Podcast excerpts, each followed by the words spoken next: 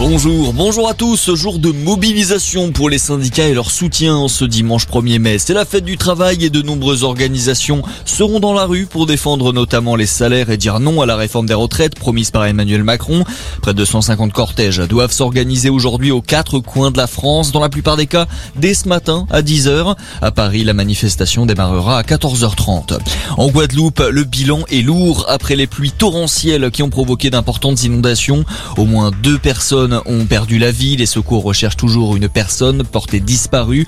D'après la préfecture, la situation reste préoccupante. La décrue se poursuit ce matin et certaines communes restent toujours privées d'électricité. Les engagements de la France après la discussion au téléphone entre Emmanuel Macron et Volodymyr Zelensky. Le chef de l'État a promis au président ukrainien que la France allait renforcer ses envois de matériel militaire et d'aide humanitaire. Cela représenterait à ce stade plus de 615 tonnes d'équipements dont du matériel médical, des groupes électrogènes pour les hôpitaux, de l'aide alimentaire, de l'aide pour l'hébergement ou encore des véhicules d'urgence.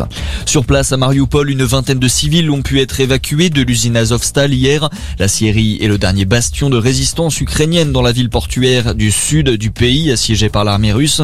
Des centaines de militaires et de civils ukrainiens dont des dizaines d'enfants seraient toujours retranchés dans cette usine.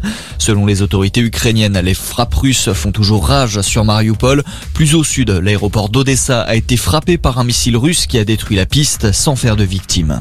Le sport à présent et du rugby, la victoire hier des Toulousains contre la Rochelle. Les Rouges et Noirs se sont imposés 23 à 16 dans cette 24e journée de top 14.